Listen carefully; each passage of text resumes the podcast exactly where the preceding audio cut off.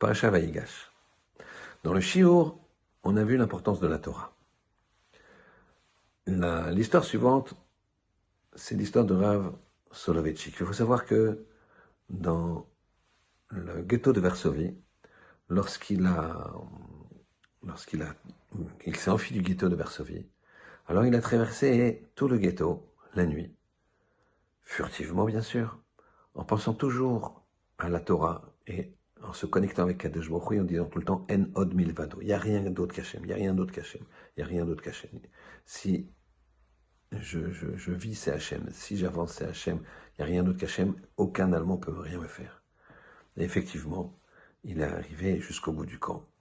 Il a grimpé sur le mur qui séparait, qui entourait le ghetto. Et au moment où il a un pied de l'autre côté, au sommet du, du, mur, il arrête de penser en on milvado. Et là, la sentinelle allemande dit Marchema. Comme par hasard, elle trouve le rave sur son faisceau de lumière et elle commence à hurler. Et le rave reprend En od milvado, en od milvado. Et à ce moment-là, une voix qui dit en allemand Tais-toi, laisse-moi dormir. Je suis ton général. Les témoins, il y avait deux personnes avec lui, on dit que c'était une voix qui sortait de nulle part. Et ils ont dit à cette, s'est adressé à cette sentinelle en disant arrête de faire du bruit, arrête de crier, laisse-moi dormir. Et ils ont pu s'enfuir.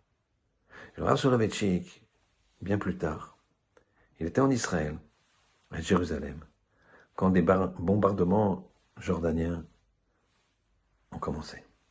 Il était en train d'étudier et a dit à ses élèves vous en faites pas. Quand on étudie, on est collé à Kodesh En od milvado, il n'y a que lui. Et donc, tant qu'on étudie, on ne risque rien. Il leur a raconté l'histoire. Et ils se sont, sont tranquillisés. Voilà qu'ils continuent à étudier, mais les, bombardements s'intensifient. Et encore s'intensifient, ont l'air de se rapprocher de la maison. Ils mettent une pression sur l'orave qui ne veut pas sortir de son limoud et qui continue à étudier. Puis finalement, une bombe tombe, apparemment pas très loin.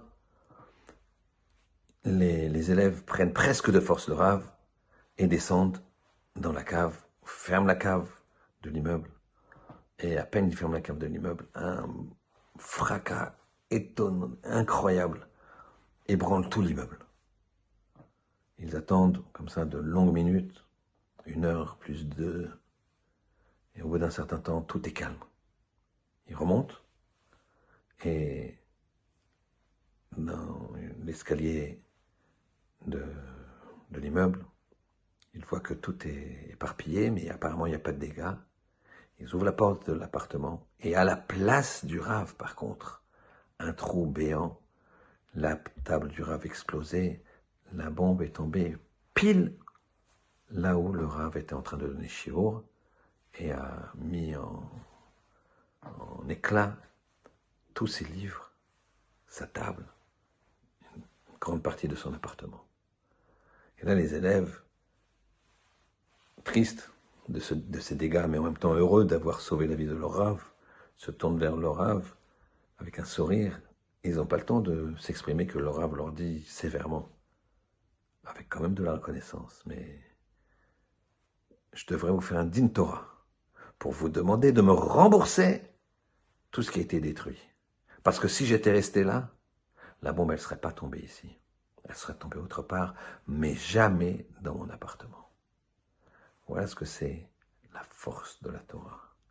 Qu'Hachem nous aide à comprendre cela et à ouvrir les livres pour se rapprocher d'Hachem. En od mil levado. Il n'y a rien qu'Hachem. Rien d'autre. Shabbat Shalom.